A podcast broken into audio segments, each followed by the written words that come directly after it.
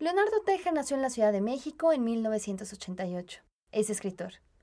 Estudió letras hispánicas en la Universidad Autónoma Metropolitana. Ha sido becario de la Fundación para las Letras Mexicanas y del Fondo Nacional para la Cultura y las Artes. Esta noche, El Gran Terremoto, es su primera novela publicada en 2018 por Antílope. Vamos a escuchar un fragmento.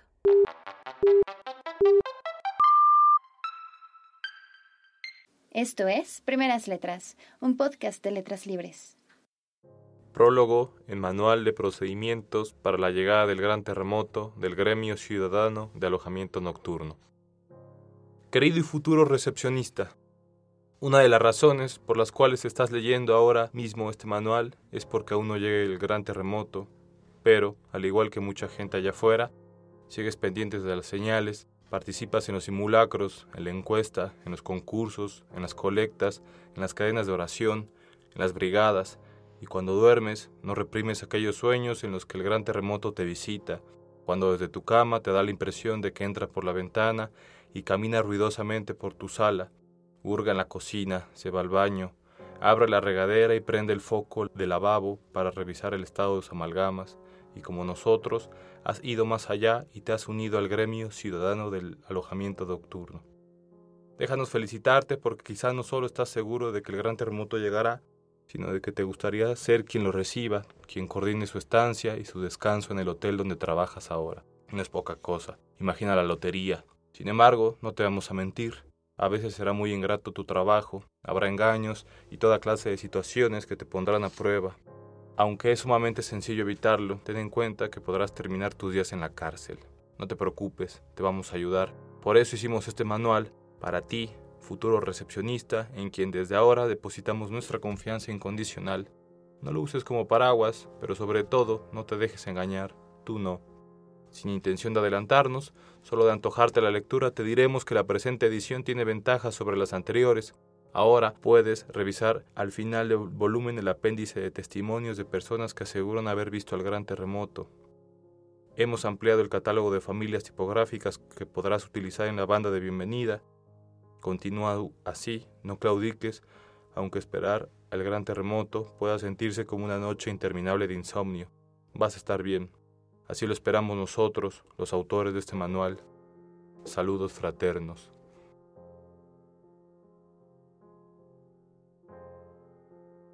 Gente que asegura haber visto el gran terremoto, anexo del manual. Anselmo Peralta, estudiante de arquitectura, 22 años, sonríe con todos los dientes cuando está nervioso, se acuesta tarde. Estoy convencido de que la otra vez el gran terremoto visitó mi departamento. ¿Quién más si no? Yo dormitaba entre las sábanas dejándome llevar por la sensación de estar completamente desnudo. Había estado pensando en otras cosas que también me parecían distintas si se hace sin ropa.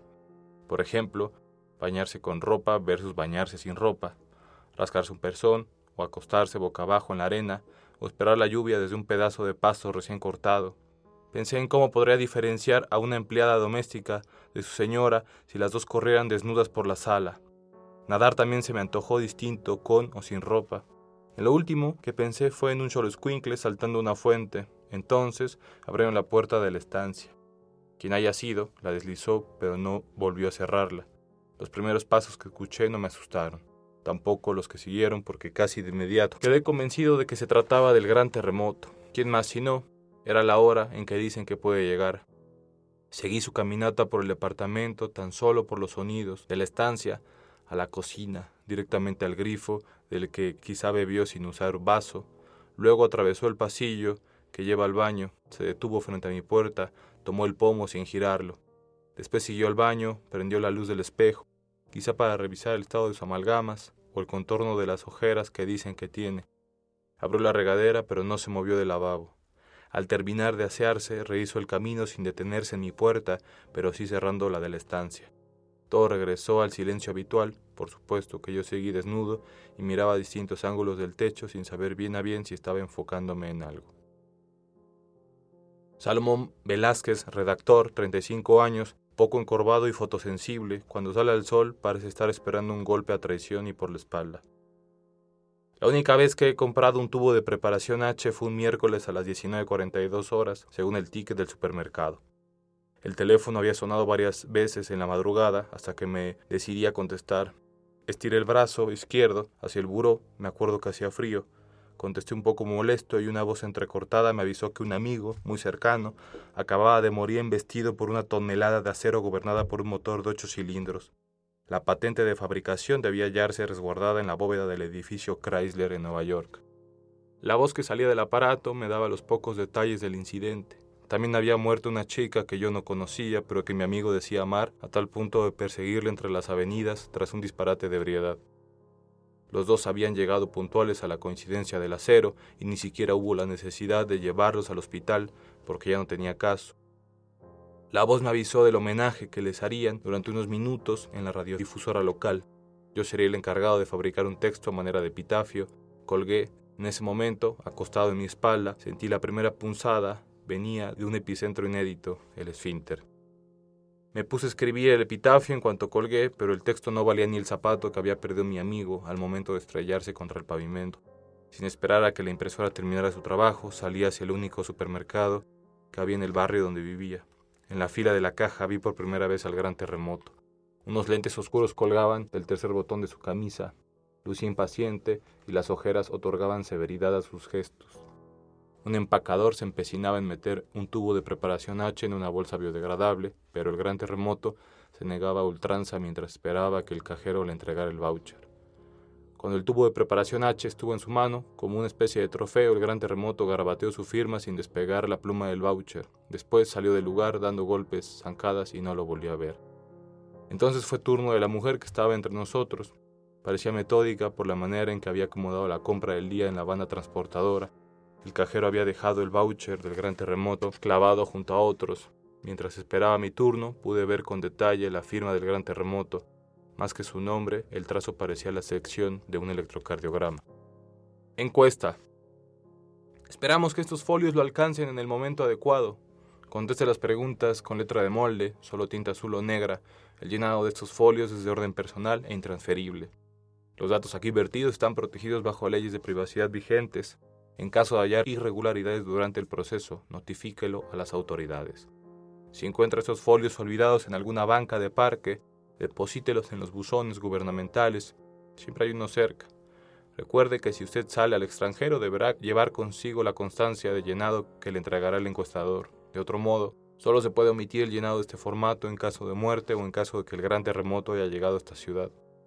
Es importante que usted llene el formato cuantas veces se le requiera.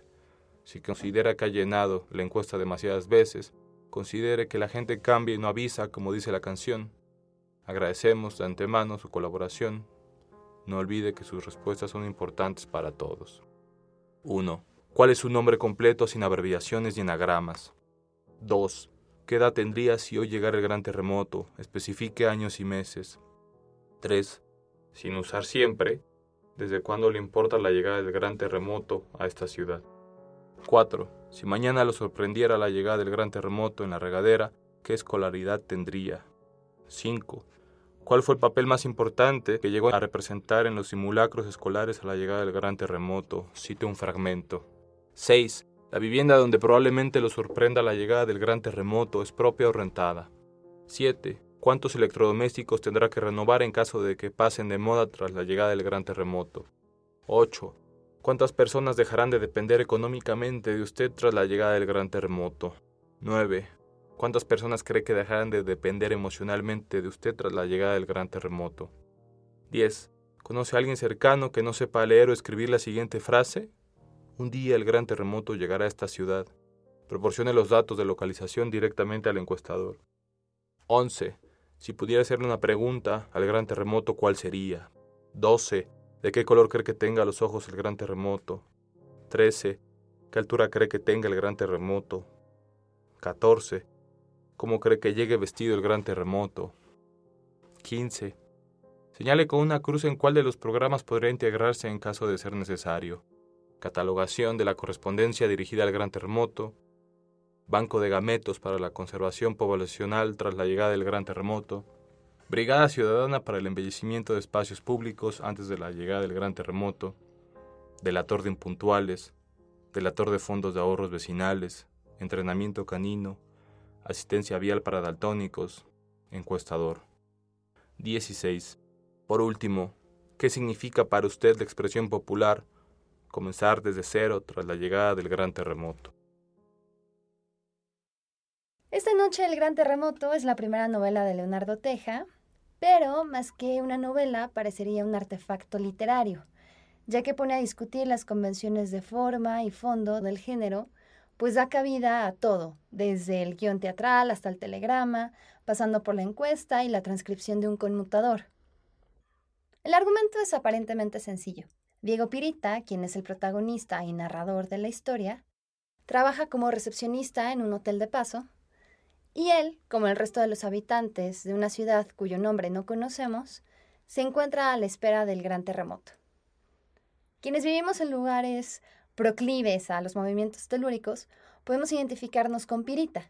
Como él, estamos esperando a que llegue la siguiente catástrofe, y no importan los simulacros ni las alertas sísmicas, porque parecería que nunca estamos listos para su llegada. Sin embargo, el gran terremoto de la novela de Teja es mucho más que un desastre natural. Se trata de un ente que posee características humanas, al que se le dirigen peticiones e incluso se le aparta una habitación del hotel. Es ahí cuando las cosas empiezan a complicar y entonces nosotros como lectores nos preguntamos quién es este gran terremoto a que tanto están esperando. Es un texto que constantemente está desafiando al lector y que le invita a ser partícipe.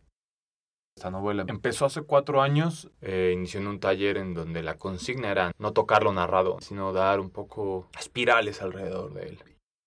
Y el concepto de espera me pareció el adecuado. Después el concepto del terremoto, la referencialidad del Distrito Federal, empezó a, trabajar sobre eso. ¿Cuál es el desafío de plantearte una narración de ese tipo? El desafío es tocar, ¿no? Eh, y empezar a narrar y disolver una de las partes que me propuse fue visitar varios, digamos, géneros, por así decirlo, subgéneros del discurso, ya ni, siquiera de lo literario, donde puedo incluir una encuesta o un telegrama en los cuales hablan los personajes sin necesidad de darles la voz directamente como en nuestros narradores canónicos. Y una manera para seguir avanzando sin, sin tocar un objeto puede ser estos caminos eh, discursivos, ya no tanto literarios. Y además visualmente son muy atractivos, porque no es la novela convencional a la que estamos acostumbrados, que solamente tienes las páginas llenas de letras, sino que aquí puedes ver un telegrama tal cual, o puedes ver estos juegos tipográficos donde las conversaciones o los diálogos están marcados en columnas. La verdad es que sí estoy muy, muy contento con la formación y con el diseño. Es algo que a mí jamás me lo pregunté. ¿No? Eh, digamos que durante el proceso no tomé mucho en cuenta el dolor de cabeza que podría ser para un formador o para un editor o esto que mencionas de los diálogos solo diferenciados en columnas o una junta solamente para el cómo vamos a hacer que esta novela sea legible. Me gusta mucho trabajar el diálogo, me gusta mucho trabajar la diferencia entre personajes o quien habla sin ningún tipo de muletas, de una manera que le llama indirecto libre, pero solamente por el significado. Si bien Diego Pirita es el protagonista de la novela, tenemos este gran terremoto, como los fragmentos que nos acabas de leer, que es más que un personaje, un acontecimiento, pero ¿por qué lo dotas de estas características que lo vuelven tan ambiguo? Bueno, en primera instancia quería poder generar un vaivén de duda si el terremoto se refiere a lo que conocemos empíricamente como un acontecimiento o si podía darle un giro hacia algo más palpable, un ente como ellos, un personaje quizá, pero en el camino se hace ambiguo por la mención, precisamente porque nadie lo ha visto. Entonces creo que lo traté de presentar a quien lea como un ente que viene de la experiencia de lo empírico, digamos. Cada quien se puede crear la imagen en su mente del gran terremoto, ¿no? Sí, como nadie lo ha visto, pero hay una, una estimulación por parte del entorno, como las encuestas, como los concursos de dibujo, los simulacros. Digamos que las autoridades de la ciudad, si bien nunca presentan una figura del terremoto porque ellos tampoco la han visto, sí estimulan que su presencia, a partir de la ausencia, digámoslo, no se olvide. Creo mucho en la participación del lector. Parte del primer movimiento de esta novela fue poder dar algo para que quien la leyera pudiera participar directamente, ¿no? Una parte es el uso del superíndice en el artículo de El Gran Terremoto. Otra parte es cuando concibo al terremoto como una presencia ambigua. Eso también tiene que ver con el título que elegiste para la novela, porque el título me recuerda a estos anuncios de espectáculos o de circos de esta noche con ustedes a continuación. ¿Cómo llegaste a ese título? Sufrí mucho con el título porque tenía un título provisional que era más bien un homenaje a un escritor que me gusta mucho que se llama Bohumil Jabral. El primer título de esta novela era El gran terremoto intermitentemente predicho, pero solamente por pastiche, básicamente a trenes rigurosamente vigilados. Sacudiéndome esto y en pláticas con, con los editores, sacamos el adverbio y buscamos en dentro de la novela eh, un núcleo y era lo inminente, pero también como tú dices, lo espectacular. Entonces, sí, básicamente era una especie de marquesina. Esta noche, el gran terremoto. Y también algo que me propuse fue que desde el título y el diseño de toda la enunciación del terremoto de la novela, tuviera este superíndice de él. El superíndice no es un formato que está del mismo tamaño ni a la misma altura que, las letras principales, pero no deja de estar presente. He tenido distintas reacciones. Hay quienes me dicen que lo han ignorado y han leído esta noche Gran Terremoto, cuando aceptan que este ente puede ser acontecimiento y personaje y, manejarse en esta ambigüedad, tienen que optar por leer esta noche El Gran Terremoto. Es la manera en la que lo gráfico puede tener un poco de conducencia con el contenido. Otro de los aspectos interesantes de la novela es cómo haces esta construcción del tiempo y el espacio, porque parecería que el tiempo se suspende, o sea, las vidas de los personajes están suspendidas hasta que llegue el gran terremoto, que es este acontecimiento que no se sabe cuándo va a suceder, pero que en algún momento pasará. Y la acción principal ocurre en el Hotel de Paso. Trabajé sobre nociones del tiempo para esos personajes a partir de, de lo que te permiten las posibilidades. Me voy a explicar. Para mí la novela del terremoto tiene que ver con la inminencia y esa inminencia con la espera. En esa ecuación ya se va inmiscuyendo el tiempo y lo digo en estos fragmentos. La importancia de poder empezar de cero implica poder proyectar una existencia hacia el futuro. Dado que el terremoto nunca llega o puede no llegar o nadie sabe si va a llegar, esa posibilidad de proyectar pues se ve truncada y se quedan viviendo en una especie de momento como la nada, un, un instante que no termina de pasar. Y directamente en los espacios me pareció que eso mismo puede ocurrir en un hotel de paso, en donde si bien van los amantes, no, no son parejas, digamos, formalmente constituidas frente a, a los ojos públicos, mientras están en ese par de horas en, en ese cuarto rentado, no proyectan ese futuro porque en ya no existe y solamente tienen ese, ese momento. Entonces era la sublimación de todo este sentimiento de falta de proyección al futuro. En tu novela también utilizas de manera muy importante el humor. Y además, parece que este humor te sirve para hacer una crítica. Sí, algo que me parece es que las cosas pasan, ¿no? Digamos, en este caso los terremotos pasan o no. Ahora tenemos un par de opciones más que solamente la tragedia. Pero me parece que, que una de las opciones es el humor. Y el humor en, en, los acontecimientos grandes, en las efemérides, parece que puede ser un canal por el cual una narración pueda transitar. Y platicarnos un poco del proceso de, de, la novela, porque dices que empezaste hace cuatro años, o sea que el, el sismo del año pasado, por más coyuntural que parezca el tema, en realidad no influyó en la escritura en una zona sísmica como en la que vivimos, escribir sobre los terremotos es coyuntural siempre. Esta novela empezó hace cuatro años a partir de un taller de narrativa experimental y después que salió fue un, un pastiche ¿no? que está publicado en Tierra Adentro. Después, como suele pasar en los textos que, terminas, algo se queda en ti como una raíz, aunque ya lo hayas entregado, te obsesiona, te, te conecta y, y empiezo a pensar sobre él, sobre él, sobre él y hacer poco a poco, poco a poco. En algún momento, digamos que en las primeras versiones, no había un hilo conductor.